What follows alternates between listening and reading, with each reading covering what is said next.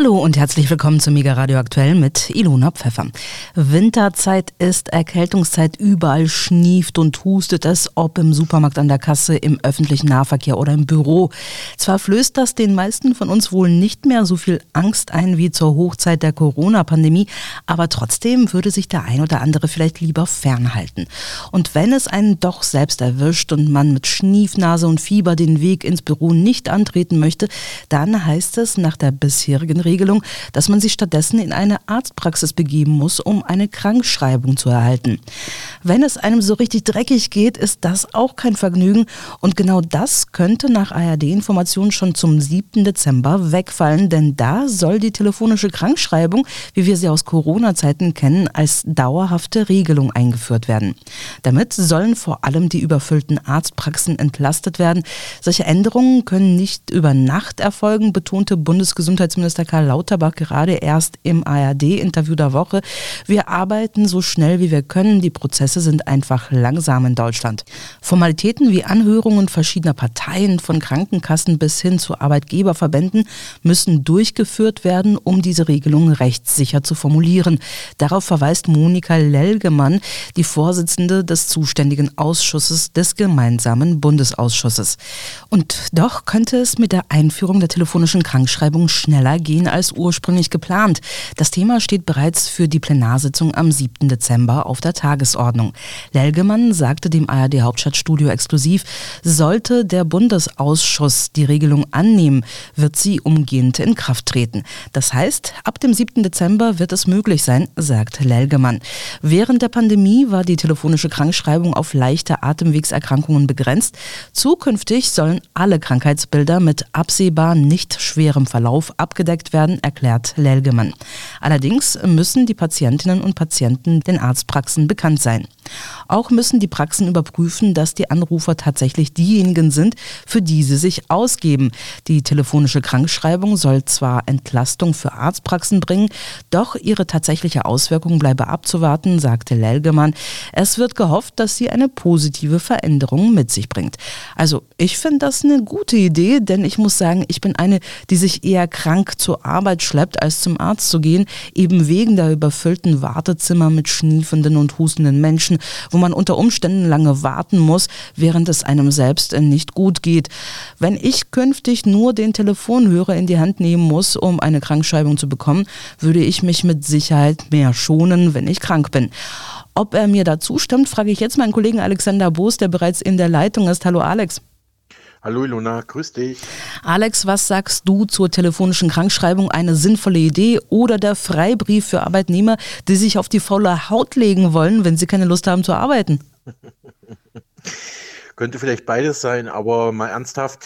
Ich finde das eigentlich eine ganz gute Idee. Ich fand es schon damals in der Corona-Zeit gut. Ich finde sowieso in einer Zeit, wo, wo viel digital und elektronisch abgewickelt wird, habe ich es auch schon letzten Jahre vor Corona nicht verstanden, warum man da immer noch vor Ort sein muss beim Arzt. Gut, es gibt sicherlich manche Krankheitsbilder, wo das wirklich dringend notwendig ist, aber wenn ich jetzt wirklich nur ja eine leichte Erkältung habe und merke, okay, also arbeiten wird heute nichts, dann ist so ein Telefonat auf jeden Fall gut, aber kann sicherlich auch ausgenutzt werden, kann ich mir vorstellen, ja. Aber ich möchte mal mit einer guten Nachricht anschließen. Und zwar hat das Statistische Bundesamt mitgeteilt, dass die Reallöhne in Deutschland im dritten Quartal des laufenden Jahres wieder gestiegen sind. Der Zuwachs bei den Löhnen lag in diesem Quartal mit 6,3 Prozent über dem Anstieg der Verbraucherpreise von 5,7 Prozent. Daraus habe sich eine reale Lohnsteigerung um 0,6 Prozent im Vergleich zum Vorjahresquartal ergeben. Als Ursachen nennt die Statistikbehörde kräftige Lohnsteigerungen und eine zurückgehende Inflation. Die stärksten nominalen Lohnsteigerungen gab es unter den Vollzeitbeschäftigten mit den geringsten Verdiensten. Sie lagen im Schnitt bei 10,3 Prozent. Auch geringfügig Beschäftigte kamen im dritten Quartal mit 7,7 Prozent gegenüber dem Vorjahresquartal auf ein überdurchschnittliches Plus. Ja, das klingt doch nach einer erfreulichen Entwicklung, gerade jetzt kurz vor Weihnachten, auch wenn ich persönlich noch nichts davon merke, dass am Monatsende mehr Geld übrig bleibt. Bleibt nur zu hoffen, dass dieser Trend anhält. Mhm, und das könnte er laut Experten tatsächlich. Schon im zweiten Quartal hatte es ja erst einen ersten leichten Anstieg bei den Reallöhnen gegeben und die Aussichten sind weiterhin gut. Zwar dürfte die Inflationsrate im Dezember vorübergehend auf etwa 4% steigen, sagte IFO-Konjunkturchef Timo Wollmershäuser gestern. Hier zeige sich aber vor allem ein Basiseffekt. Im Vorjahr seien die Gaspreise im Verbraucherpreisindex kräftig gesunken, da der Staat die Kosten für den Dezemberabschlag übernommen äh, hatte. Im neuen Jahr werde die Inflationsrate aber unter rund drei Prozent sinken, sagen die Forscher. Einer IFO-Umfrage zufolge wollen allerdings etwas mehr Unternehmen ihre Preise erhöhen. Der Index der Preispläne stieg im November auf 18 von 15,4 Punkten noch im Oktober. Dies ist den Experten zufolge vor allem auf die unternehmensnahen Dienstleister und den Großhandel zurückzuführen.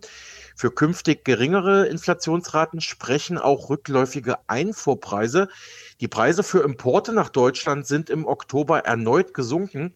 Sie verbilligten sich um durchschnittlich 13 Prozent im Vergleich zum Vorjahreszeitraum, so das Statistische Bundesamt. Der Rückgang dieser Einfuhrpreise schwächt sich gegenüber den Vormonaten allerdings weiter ab. Im September waren sie noch um 14,3 Prozent zurückgegangen, im August sogar um 16,4 Prozent. Im Monatsvergleich, also von September auf Oktober dieses Jahres, stiegen die Preise sogar leicht um 0,3 Prozent. Ja, dann ist die Frage, was bleibt denn noch übrig vom Reallohnanstieg? Ja. Mhm. Dann wollen wir hoffen, dass 2024 finanziell nicht ganz so schwierig wird wie das zu Ende gehende Jahr 2023. Hoffen wollen wir auch auf ein friedlicheres neues Jahr in der Ukraine, im Gazastreifen und anderswo. Die mehrtägige Feuerpause im Nahostkonflikt und die Freilassung von Geiseln zu beiden Seiten sind ja erste hoffnungsvolle Zeichen. Aber leider sieht es nicht so aus, als würde eine tragfähige Waffenruhe oder gar ein Frieden dort einkehren. Zumindest interpretiere ich so die Worte des israelischen Premiers Benjamin Netanyahu. Der hat diese Woche mit Bild TV gesprochen. Das Interview möchte ich jetzt an dieser Stelle aufgreifen. Darin macht Netanyahu deutlich, dass er die Hamas vernichten möchte. Das heißt übersetzt, die israelischen Angriffe werden wohl weitergehen. Und machen wir uns nichts vor. Man kann Hamas-Kämpfer und Unterstützer nicht mit chirurgischer Präzision herausoperieren. Es werden noch mehr Zivilisten, auch Frauen und Kinder, sterben. Wie sich Netanyahu das weitere Vorgehen vorstellt, hören Sie jetzt im Interview mit Bild TV. Mr. Prime Minister, thanks so much uh, for having us. Vielen Dank für die Einladung. Der Deal läuft nun schon seit fast vier Tagen und soll noch zwei weitere Tage dauern. Wird die Feuerpause halten, bis alle Geiseln befreit worden sind? Wir haben uh, vereinbart, dass die Frauen und Kinder und die ausländischen Geiseln zuerst freigelassen werden. Nachdem das geschehen ist, werden wir die Kämpfe fortsetzen, denn Hamas wird dieses Massaker und das Schlachten und Morden fortsetzen. Das ist das schlimmste Morden, was an jüdischen Menschen bisher verübt worden ist. Und sie werden das immer wieder und wieder tun. Wir haben überhaupt keine Wahl, als die Hamas zu vernichten. Wenn wir Frieden wollen, müssen wir die Hamas vernichten. Wenn wir Sicherheit wollen, müssen wir die Hamas vernichten. Wenn wir eine andere Zukunft für die Israelis, Araber, Palästinenser wollen, dann müssen wir die Hamas vernichten. Werden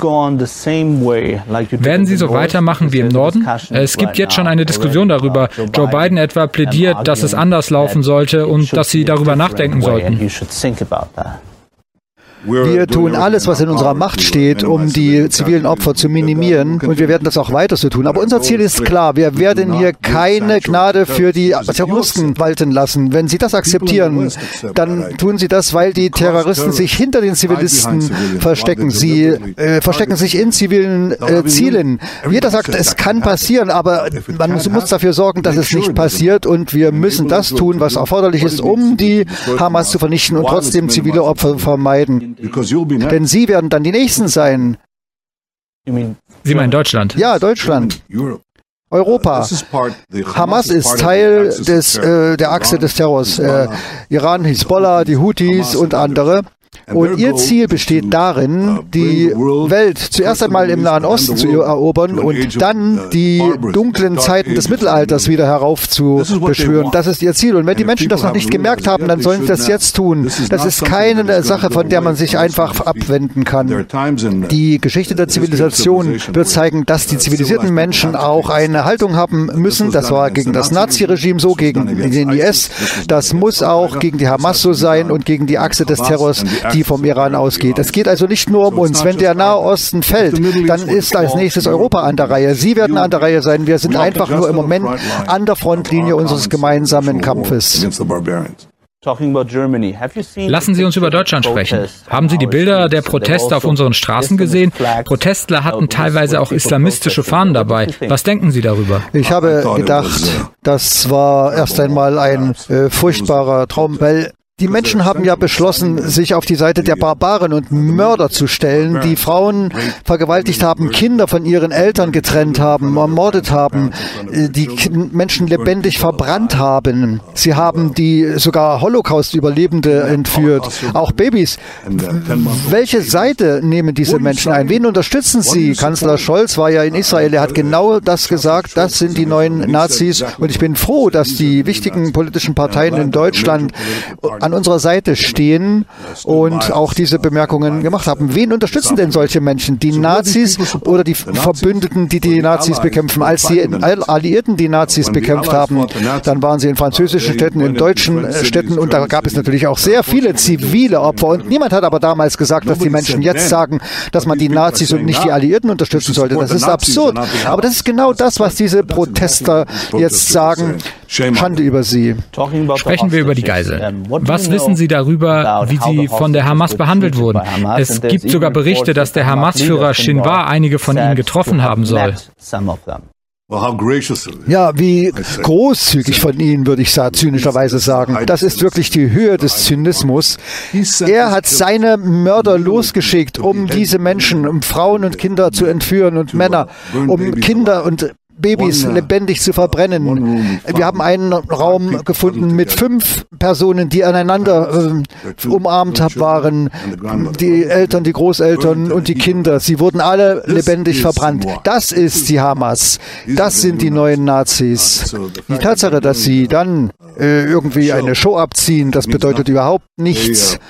Ihre Verantwortung liegt für, darin, dass Sie gemordet haben. Sie haben die Verantwortung für die Geiseln. Sie müssen auch die Konsequenzen dafür tragen. Das ist unser Krieg der Zivilisation. Die ganze Frage unserer zivilisierten Zukunft liegt da. Ob wir diese Monster damit durchkommen lassen oder ob wir ihnen das nicht wieder gestatten werden. Und da gibt es sicher keine andere Meinung.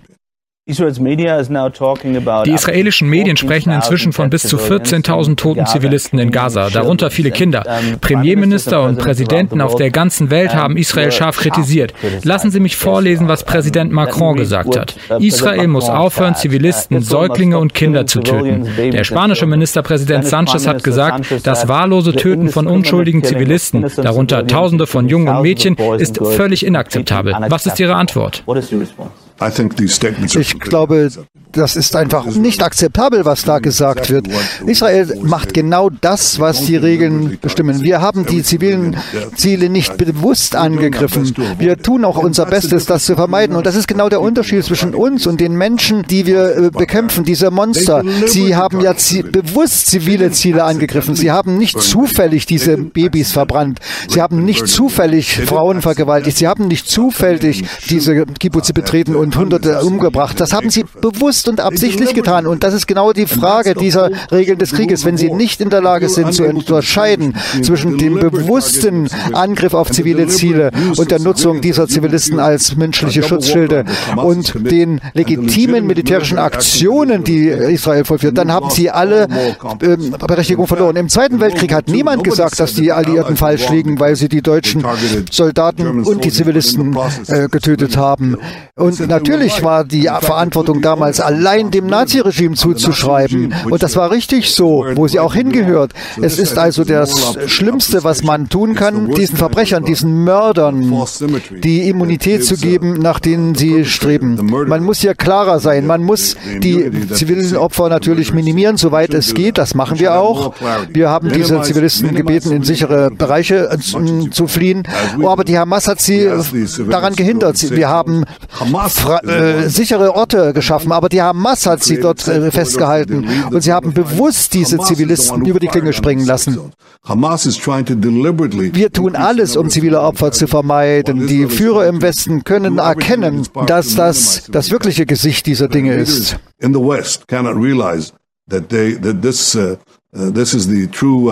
Face of things. They'll be next. Aber wie fühlen Sie sich, wenn die Zahl der zivilen Opfer so hoch ist und gleichzeitig enge Verbündete von Ihnen sie kritisieren?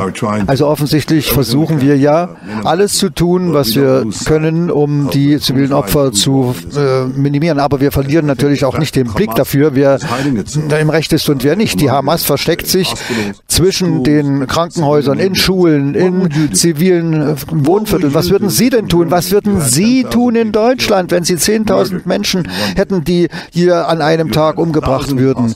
Sie hätten Tausende von Geiseln gehabt. Was würde Deutschland an unserer Stelle tun? Würden Sie einfach sich hinstellen und sagen, ah, da können wir leider nichts machen, wir können die Terroristen hier nicht bekämpfen, denn sie sind ja in Wohngebieten äh, stationiert, oder würden Sie wirklich alles tun, um diese Terroristen äh, zu bestrafen und die Zivilisten zu, die zivilen Opfer zu minimieren? Aber gegen den IS im Irak, in Afghanistan und ich glaube auch, dass äh, die Botschaft an Israel ja ist völlig falsch, was man hier uns predigt. Die Hamas ist die Organisation, die die Zahlen bereitstellt. Und ich würde natürlich auch diese Zahlen in Frage stellen. Aber natürlich ist jedes zivile Opfer eine unnötige Tragödie, denn diese Zivilisten hätten eigentlich den Ort verlassen müssen. Was sie tun müssten, wäre den Zivilisten zu helfen, dort wegzukommen, in sichere Zonen. Das hätten sie tun sollen. Und statt dass äh, sie in Schulen in Gaza zum Beispiel äh, erlauben, dass sich dort die Hamas versteckt, dass sie palästinensischen Kindern äh, sagen würden, sie würden jetzt hier auf die Israelis dort warten müssen. Sie müssen einfach den Kurs ändern und dazu helfen, diese sicheren Zonen einzurichten und auch äh, dafür zu sorgen, dass die Bevölkerung in diese sicheren Zonen evakuiert werden kann und dass wir dann unsere Arbeit machen können, nämlich die Vernichtung der Terroristen. Uh, finish the job of uh, uh, destroying the terrorist outfit Hamas. Lassen Sie uns über Gaza sprechen. Wann werden Sie wieder mit den Angriffen beginnen? Besteht die Möglichkeit, dass die Feuerpause hält oder sogar um weitere Tage verlängert wird? Und wie wird die Zukunft von Gaza aussehen? Wir haben uns ja wirklich äh, genau äh, überlegt, äh, was mit den Geiseln ist. Äh, diese Vereinbarung äh, mit, über die Rückführung der Geiseln ist getroffen, aber Sie sollten hier keinem Irrtum erlegen. Wir werden weiter kämpfen, um die Hamas auszuradieren, denn die Hamas hat ja selbst sehr deutlich gesagt, dass sie danach immer und immer wieder dieses Morden fortsetzen würden. Und das kann äh, weder Israel noch irgendein zivilisiertes Land ak akzeptieren. Das nicht nur in Israel, sondern in der gesamten freien und zivilisierten Welt ist das das nicht akzeptabel.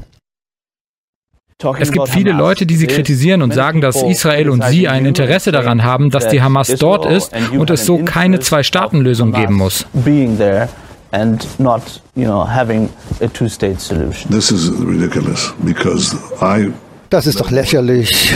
Ich habe mehr als ein anderer Präsident Israels dafür geworben, dass äh, wir haben drei militärische Feldzüge gehabt schon, um die Hamas zu bekämpfen und wir haben ihre wichtigsten Kommandeure und auch viele Terroristen schon umgebracht. Wir haben äh, auch die unterirdischen Tunnel äh, gefunden. Wir haben sie daran gehindert, nach Israel einzudringen. Wir haben ihnen schon harte Schläge zugeführt, aber äh, das waren die Bemühungen, die bisher gelaufen sind und der Grund, warum wir nicht weitergehen konnten, ist, denn sie müssen ja auch äh, die Einheit haben im Inneren, um das zu, zu tun. Das war damals nicht möglich und jetzt steht äh, diese Einheit.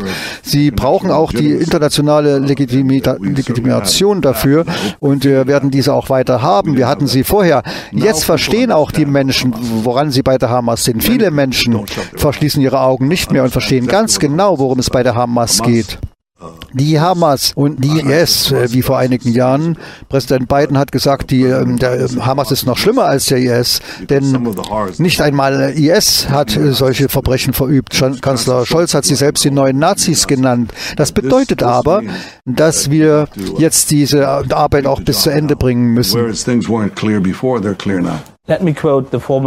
Lassen Sie mich den ehemaligen Vizekanzler von Deutschland, Sigmar Gabriel, zitieren. Er sagte, dass die katarischen Dollars mit der Zustimmung der israelischen Regierung an die Hamas geflossen seien. Äh, viele, äh, mehrere israelische Regierungen. Wir wollten ja äh, vermeiden, dass die Zivilisten dort humanitär zusammenbrechen. Wir wollten den Zusammenbruch verhindern. Wir wollten, dass kein Hunger ausbricht. Wir wollten äh, humanitäre Unterstützung gewährleisten äh, in einer eigentlich humanitär unmöglichen Situation. Deshalb haben wir auch gestattet, dass dieses Geld dorthin kommt, aber nicht um sie zu stärken. Wir wollten die Masse überhaupt nicht stärken, sondern wir wollten sie immer weiter schwächen im größten Maße, soweit wir konnten. Aber das Geld ist ja dorthin gelangt, um eine zivile Katastrophe zu vermeiden. Nur da, nur deswegen. Das ist wirklich eine große Lüge, dass ich vielleicht die Hamas erst einmal groß werden wollte. Das ist Quatsch. Äh, wir haben ja dreimal gegen die Hamas schon gekämpft. Wir werden solche militärische Operationen nicht durchführen, um sie größer werden zu lassen. Wir haben nicht die Militärführung angegriffen, damit die Hamas stärker wird. Hm, das ist also das Quatsch. Das ist eine absolute Lüge und es ist wirklich nur zusammengezimmert. Und die Wahrheit besteht darin, wir wollen die Hamas äh, schlagen, wir wollen sie so klein wie möglich machen. Wir wollen gleichzeitig vermeiden, dass es äh, zivile und humanitäre Katastrophen gibt. Aber es stimmt natürlich, dass nur jetzt äh, wir diese äh, Zustimmung in Israel haben, um die Hamas auch wirklich zu vernichten. Das ist die gegenwärtige Lage. Viele Menschen, vor allem in der arabischen Welt, würden sagen, dass es unmöglich ist, die Hamas so zu zerstören, dass die Menschen weiterhin an die Hamas glauben würden. Sie wissen, es ist natürlich unmöglich, äh, auch die Nazis zu vernichten in einer gewisser Weise. Es gibt ja immer noch mal Nazis. Aber das Nazi-Regime wurde ja vernichtet. Sie hatten ja die Entnazifizierung in Deutschland. Deutschland ist heute ein ganz anderes Land als damals in den 40er Jahren des vergangenen Jahrhunderts.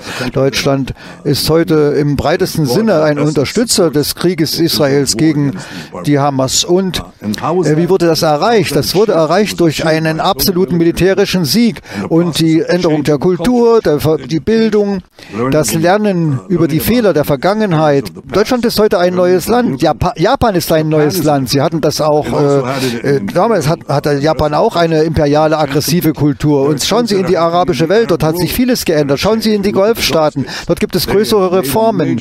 Schauen Sie sich viele der arabischen Städte in Israel an. Dort äh, gab es eine enorme äh, kulturelle Wandlung. Sie sind heute moderne, liberale Gesellschaften geworden, wie auch Israel. Das ist möglich, aber Sie müssen natürlich auch den Beschluss fassen, dass das passieren kann. Was ist denn der Sinn, diesen Krieg zu gewinnen, die Hamas auszuschalten und dann nicht aktiv äh, den Gazastreifen zu deradikalisieren? Danach müssen wir zwei Dinge tun. Einmal den Gazastreifen demilitarisieren und auch deradikalisieren. Und genau das wurde in Deutschland, in Japan und an anderen Stellen getan. Wird Israel noch länger in Gaza bleiben, auch nachdem sie die Hamas zerstört haben? Ich kann Ihnen versichern, dass Gaza nicht äh, diesen furchtbare Bedrohung mehr sein soll, wie es für, für, äh, für Israel dargestellt hat in dem ersten Tag. Das wird, muss erledigt werden. Wir hoffen, dass wir das so schnell wie, wie möglich tun können. Und dann hoffen wir natürlich, dass wir die gesamte militärische Verantwortung dort behalten können. Denn ansonsten sehen wir niemanden, der das tun könnte. Wer wird denn die Terroristen bekämpfen, die danach wieder aufstehen wollen? Die neuen Hamas-Terroristen, die andere, andere andere Form des Terrorismus. Wer wird sie bekämpfen? Äh, unsere Erfahrung war in der vorhersehbaren Zukunft wird es Israel sein. und leider wird Israel das tun müssen und diese Verantwortung übernehmen müssen. Wir müssen weiterhin diese Verantwortung tragen. Und wie wir das machen werden, das muss natürlich noch besprochen werden, aber ich kann Ihnen versichern, was auch immer Israel tun muss innerhalb von Gaza, wird es tun. und nicht nur für unsere Sicherheit, sondern auch für die Sicherheit der Palästinenser, die am Ende frei vom Regime der Hamas sein werden werden und der anderen terroristischen Organisationen, die ihrem Weg folgen werden. Last question, Mr. Prime Minister. Deutschland hat Israel Waffen zum Kampf angeboten. Wenn Sie mit dem Bundeskanzler oder mit dem Bundespräsidenten sprechen, was wird von Deutschland benötigt? Wir diskutieren viel darüber, was wir in Deutschland tun und was wir nicht tun sollten. Was braucht Israel in diesen Tagen?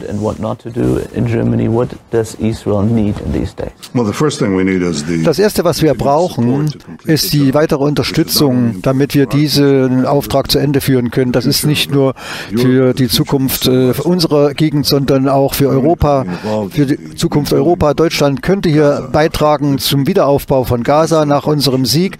Sie können auch eine Partnerschaft eingehen mit den arabischen Staaten, die auch ein Interesse daran haben, so wie wir auch, an einer anderen Zukunft für diese Region. Und Deutschland, wie ich schon gesagt habe, wir schätzen sehr die Beziehungen, die wir haben mit Deutschland, äh, mit den verschiedenen Regierungen.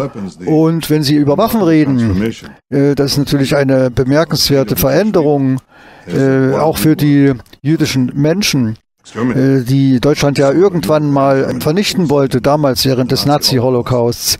Äh, und erst vor einigen Monaten haben wir einen Vertrag unterzeichnet, wo Israel Deutschland beliefern wird mit äh, modernen Waffen damit sie die Sicherheit Deutschlands äh, gewährleisten können. Ich glaube, das zeigt auch die Art und Weise unserer gegenseitigen Zusammenarbeit, unseres Respekts für, für beide Länder. Deutschland ist heute ein anderes Land, ein anderes Deutschland, denn sie haben enorme kulturelle Veränderungen hin zur Zivilisation durchgemacht. Und das muss auch die Hauptanstrengung sein. Hier, nachdem wir diesen Krieg äh, beendet haben und die Hamas vernichtet haben, dann müssen wir eine neue Zukunft aufbauen, eine andere Kultur und eine andere Herangehensweise finden um Sicherheit für Israel, aber auch für die Palästinenser, für den ganzen Nahen Osten geben. Vielen Dank für Ihre Zeit. Vielen Dank sagt der israelische Premier Benjamin Netanyahu im Interview mit Paul Ronsheimer bei Bild TV. Nach einer Befriedung der Situation und einem dauerhaften Frieden mit den Palästinensern klingt es wahrlich nicht, dass Israelis und Palästinenser sehr wohl in Frieden leben und sich die Hand reichen können, beweisen Iris Heffetz und Nadia Samur. Die israelische Jüdin Heffetz hat Israel vor über 20 Jahren den Rücken gekehrt, weil sie keine Zukunft in diesem Land mehr sah.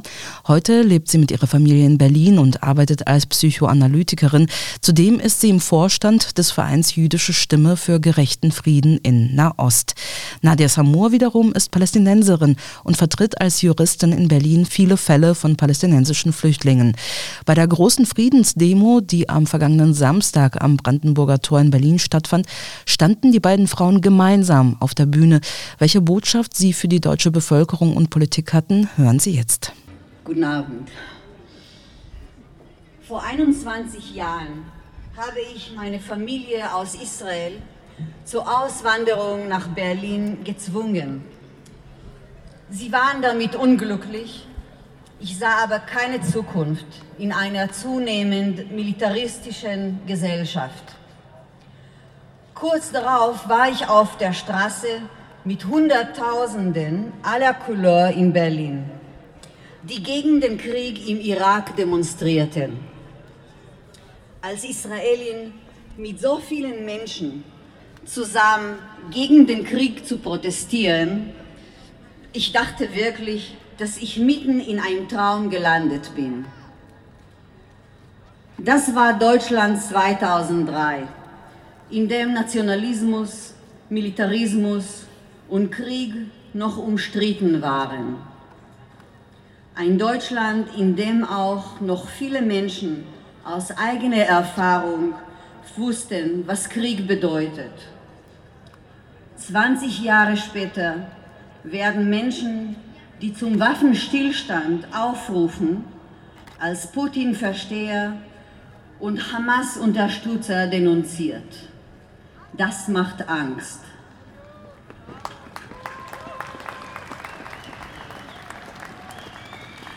Ja, 20 Jahre später leben wir in einem Deutschland, in dem die bedingungslose Solidarität mit Kriegsverbrechen und Genozid Staatsräson ist und in dem Palästinenserinnen und ihre Unterstützerinnen de facto keine Grundrechte mehr haben. Ich möchte uns alle daran erinnern, was gerade im Gazastreifen passiert. Denn es scheint so, als würden die deutschen Medien versuchen, das unermessliche Leid, verursacht durch die israelische Kriegsmaschinerie, mit der vollsten Unterstützung der USA und der EU zu verzerren und zu leugnen. Während wir hier stehen, wurden mehr als 14.800 Menschen ermordet, die Hälfte von ihnen Kinder. Mehr als 6.800 Menschen liegen noch immer unter den Trümmern zerstörter Wohnhäuser und Schulen. 1,7 Millionen Menschen sind auf der Flucht. Das sind 77 Prozent der gesamten Bevölkerung eines der am dichtesten besiedelten Gebiete der Welt. Und dabei stellt sich die Frage, wohin sollen sie denn fliehen?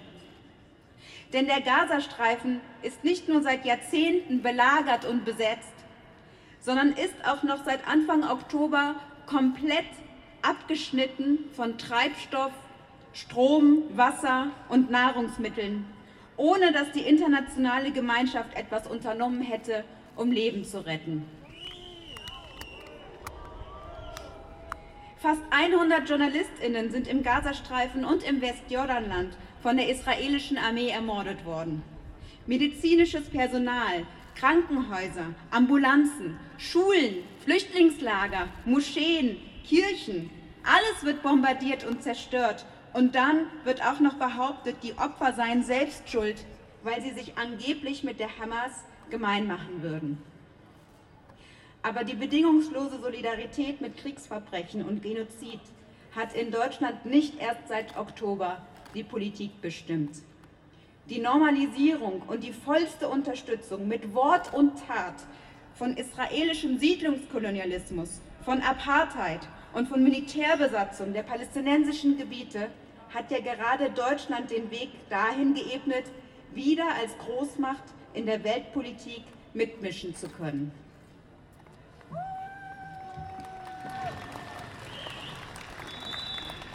Nach dem letzten Weltkrieg musste sich Deutschland rehabilitieren.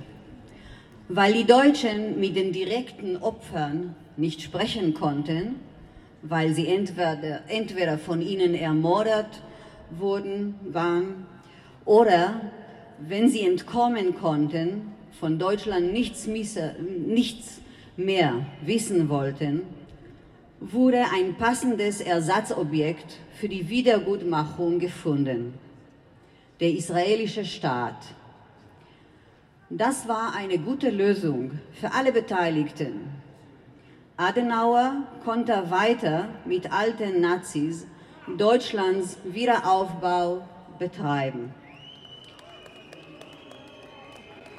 Ben Gurion, der für die erste ethnische Säuberung in Palästina verantwortlich war, erhielt dringend benötigtes Geld.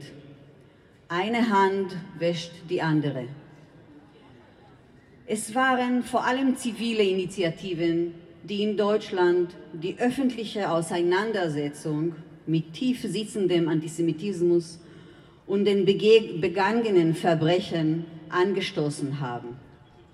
Beispielhaft sind oder seien Projekte wie die Stolpersteine oder die Orte der Erinnerung im bayerischen Viertel genannt. Die deutsche Politik hat dann diese moralische Goldmine entdeckt, hat die Juden als Objekt der Wiedergutmachung gewählt und Israel als seine Repräsentanz. Aus den Juden, die fast vernichtet wurden, weil sie für das Böse standen, sind die Guten geworden. Sehr bequem.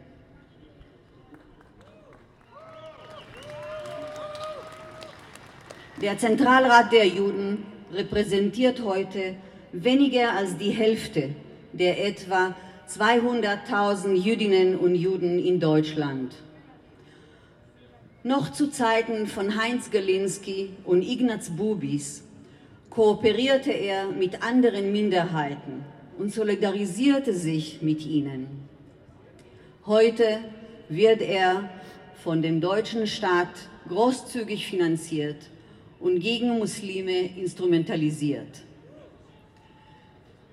In den 30er Jahren haben auch viele deutsche Jüdinnen und Juden den gegen sie gerichteten Rassismus verleugnet und waren sicher, dass die Deutschen nur etwas gegen Ostjuden haben und dass sie geschützt werden, weil sie im Ersten Weltkrieg für Deutschland kämpften. Wenn es heute gegen Muslimen geht, wird es morgen auch wieder gegen Juden gehen.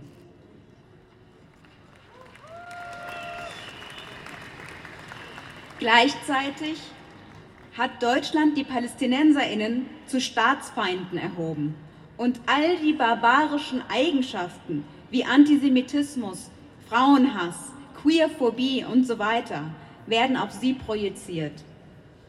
Die Schaffung dieses Feindbilds dient einem deutschen Nationalismus, der wieder wer in der Welt sein will. Israel dient dabei dem zur Schaustellen eines Ersatznationalismus. Ein geläutertes Großdeutschland, das seine tödlichen Grenzen aufrüstet, mit Massenabschiebungen droht, rassistische Ausschlüsse durch die Verschärfung des Aufenthalts- und Einbürgerungsrechts produziert und jeglichen Widerstand dagegen mit Polizeigewalt, mit Demonstrationsverboten und Diffamierungen zu verhindern sucht. Ein geläutertes Großdeutschland, das seinen Standortnationalismus an Rüstungsexporten misst, während es meint, mit seinem Werteimperialismus eine reine Weste bewahren zu können.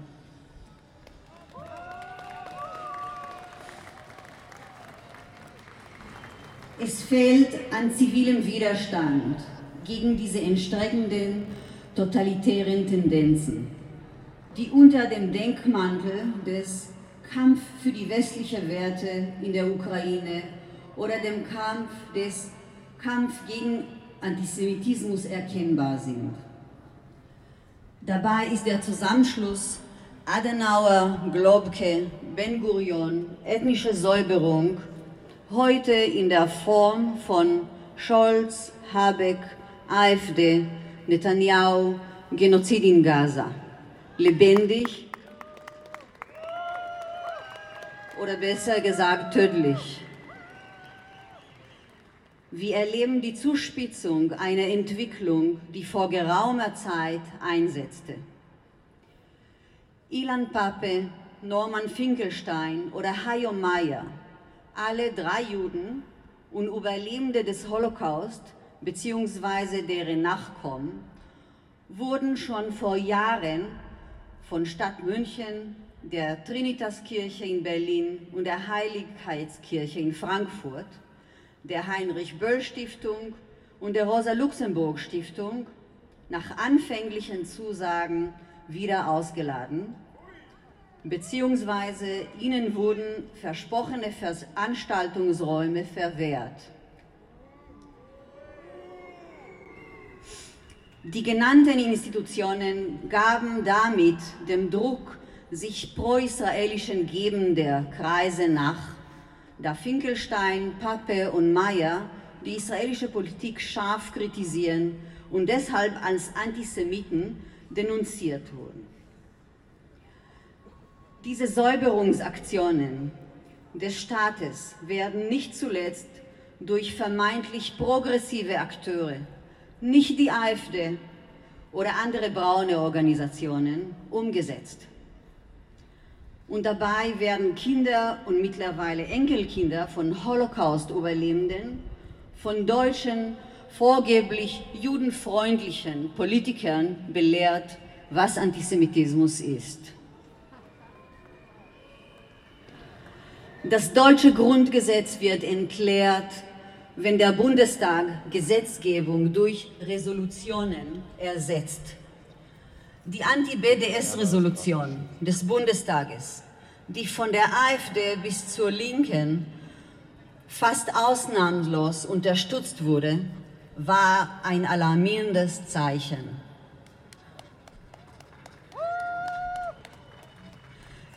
Die Abgeordneten wussten, dass deren Inhalt als Gesetz keine Chance hatte, weil der Beschluss gegen das im Grundgesetz verankerte Recht auf Meinungsfreiheit verstieß.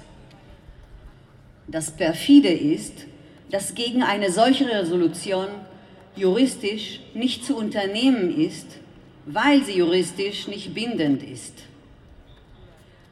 Jetzt droht uns eine weitere Resolution unter der Überschrift jüdisches Leben in Deutschland schützen.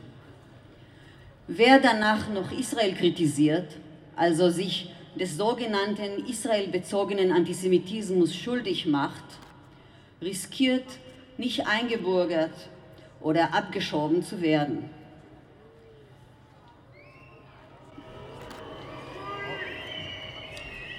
Die AfD muss gar nicht mehr an die Regierung kommen. Ihre ausländerfeindliche Agenda wird schon umgesetzt.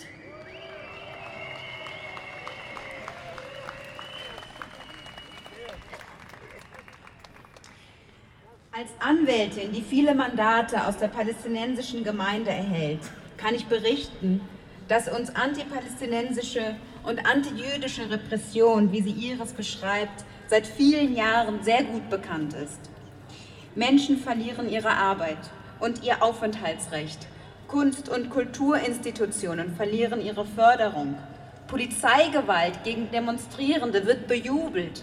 Es herrscht eine erschreckende Stimmungsmache in den Medien und auch ein generelles Klima der Einschüchterung. Doch seit Oktober erleben wir all dieses mit einem Ausmaß, das selbst ich nicht habe kommen sehen. Allein in Berlin sind im Oktober per Allgemeinverfügung alle Palästina-Demonstrationen pauschal verboten worden. Die pro-israelischen die pro-israelischen Jubeldemos allerdings, organisiert durch den Staatsapparat, die fielen natürlich nicht unter das Demonstrationsverbot. In Neukölln, ein arabisch geprägter Arbeiterkiez, beherrschte die Polizei die Straßen in einem Klima der Straflosigkeit. Arabisch aussehende Menschen wurden willkürlich auf der Straße angehalten, durchsucht und registriert. Schulkinder wurden Disziplinarmaßnahmen und Gewalt durch Lehrerinnen ausgesetzt, weil die Berliner Schulsenatorin die Kofie oder andere palästinensische Symbole verbieten wollte. Und wir haben es nun mit Tausenden wirklich tausenden Gerichtsverfahren gegen Menschen zu tun, die ihr grundrechtlich verbrieftes Versammlungsrecht wahrnehmen wollten. Aber wir müssen es auch klar und deutlich sagen. Es waren die täglichen, unbeugsamen Versammlungen auf der Sonnenallee und in anderen Teilen der Stadt, die es letztlich schafften, die Demonstrationsverbote zu durchbrechen.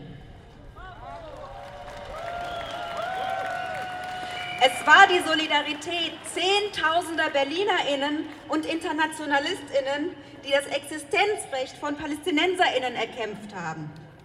Auch heute hier auf dieser Demonstration ist es wichtig, Solidarität mit dem palästinensischen Volk laut und deutlich einzufordern.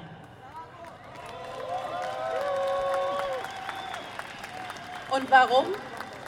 Das sagt uns einer der bekanntesten palästinensischen Intellektuellen Edward Said.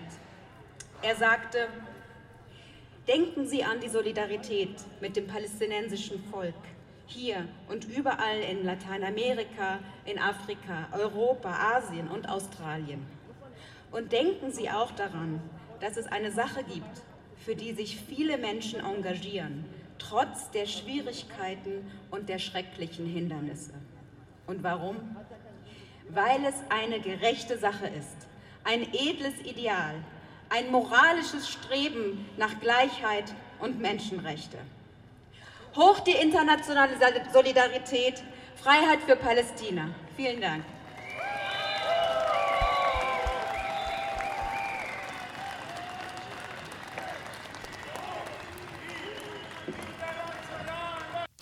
Ja, ganz starkes Signal für einen Frieden in Nahost von der Israelin Iris Heffetz und der Palästinenserin Nadia Samur, die gemeinsam bei der Schlusskundgebung der Friedensdemonstration Nein zu Kriegen, Rüstungswahnsinn stoppen, Zukunft friedlich und gerecht gestalten, am vergangenen Samstag in Berlin sprachen. Wie Sie wissen, war ich auch vor Ort und habe die komplette Demonstration begleitet und mitgeschnitten. Das ist eine ganz gute Überleitung, denn auch Sarah Wagenknecht hat ja auf dieser großen Friedensdemo in Berlin gesprochen und ihre neue Partei nimmt ja immer konkretere Züge an. Immer mehr politische Ziele und Programminhalte werden jetzt öffentlich. So berichtete die Tagesschau am vergangenen Sonntag aus Wien. Sarah Wagenknecht und auch die Linke sprechen sich für ein Rentensystem nach dem Vorbild Österreichs aus. Dort gehen die Menschen früher in Rente und bekommen mehr Geld, zumindest im Vergleich zu Deutschland. Wie funktioniert das und ist das Modell auch für uns übertragbar? Weiter hieß es, Wer ein langes Erwerbsleben in Österreich hinter sich hat, kann dort mit einer guten staatlichen Rente rechnen. Die Bezüge sind wesentlich höher als in Deutschland. Oft wird das darauf zurückgeführt, dass in Österreich fast alle Erwerbstätigen in die gesetzliche Rentenversicherung einzahlen, auch die staatlichen Bediensteten, also auch Beamte etwa. Vor rund 20 Jahren wurde das durch eine große Rentenreform in Österreich wirksam. Zwei Motive seien für diese Reform ausschlaggebend gewesen, erklärt die Rentenexpertin Christine Meyerhuber vom Österreichischen Institut für Wirtschaftsforschung in Wien. Das Ziel sei es gewesen, die altersbedingten Aufwendungen zu dämpfen und gleichzeitig einen Gleichklang herzustellen zwischen den unterschiedlichen äh, Berufsgruppen, sagte sie. Das Beamtentum wurde in Österreich fast gänzlich abgeschafft, um die Gleichbehandlung zwischen staatlichen und anderen Angestellten zu ermöglichen. Auch Selbstständige sind in Österreich verpflichtet einzuzahlen. Am Ende sollen Rentnerinnen und Rentner nach 45 Beitragsjahren 80 Prozent ihres durchschnittlichen Lebenseinkommens erhalten, also 80 Prozent von dem, was sie früher dann verdient haben. Aber das kostet Kosten für die Erwerbstätigen und den Staat sagt wiederum Holger Bonin, Leiter des Instituts für höhere Studien. Die Ausgaben, zunächst einmal die Sozialbeiträgeausgaben, sind ihm zufolge vier Prozentpunkte höher als in Deutschland. Und auch der Steuerzuschuss, der aus dem Bundeshaushalt kommt, ist ungefähr fünf Prozentpunkte höher als in Deutschland, sagte der Experte der ARD Tagesschau. Er hält es aus demografischen und anderen Gründen nicht für möglich, das österreichische System einfach eins zu eins auf Deutschland zu übertragen, wie es jetzt Sarah Wagenknecht fordert. Dem wird man nicht entkommen, indem man einfach sagt, wir übernehmen das österreichische System, erhöhen das Rentenniveau massiv, senken das Renteneintrittsalter. Das alleine zu finanzieren, indem man zusätzliche Versichertengruppen mit reinbringt, das wird nicht gelingen, kritisiert Bonin. Außerdem mahnen auch weitere österreichische Wirtschaftsforscher an, die Pension dort sei zu sehr vom Staat abhängig. Und wer weniger als 15 Jahre einbezahlt habe, habe überhaupt keinen Anspruch, ja, in Österreich Rente zu beziehen, habe ich da gelesen.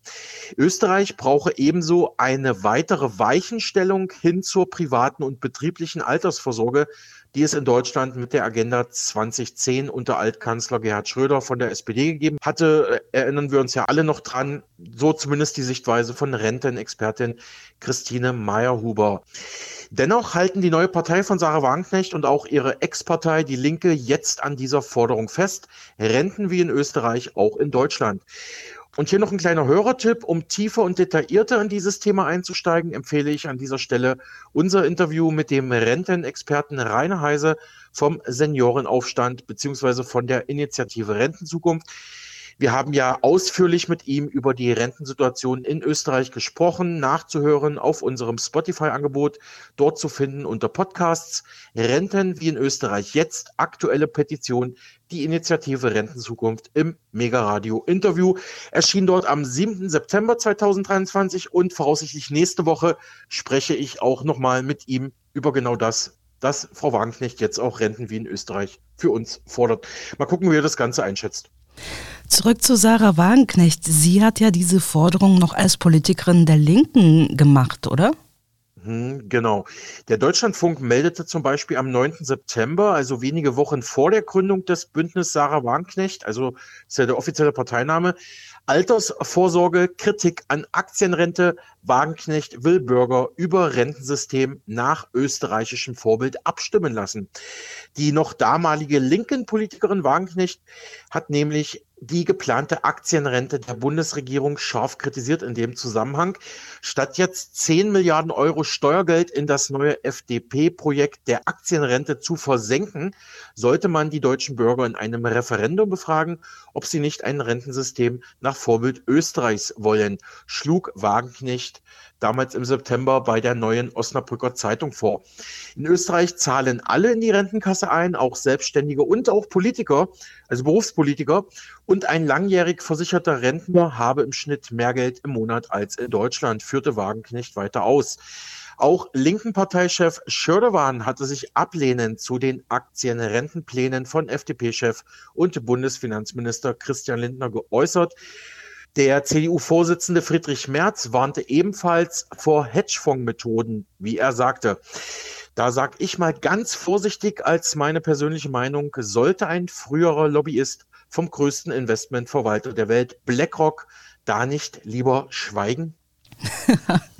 Gut, dazu sage ich gar nichts, aber wir müssen langsam schweigen und an die Nachrichten abgeben, so mit Blick auf die Uhr. Deswegen, Alexander, bedanke ich mich bei dir für die mitgebrachten Informationen und das Gespräch. Hab noch einen schönen Tag. Ja, wünsche ich dir auch. Besten Dank.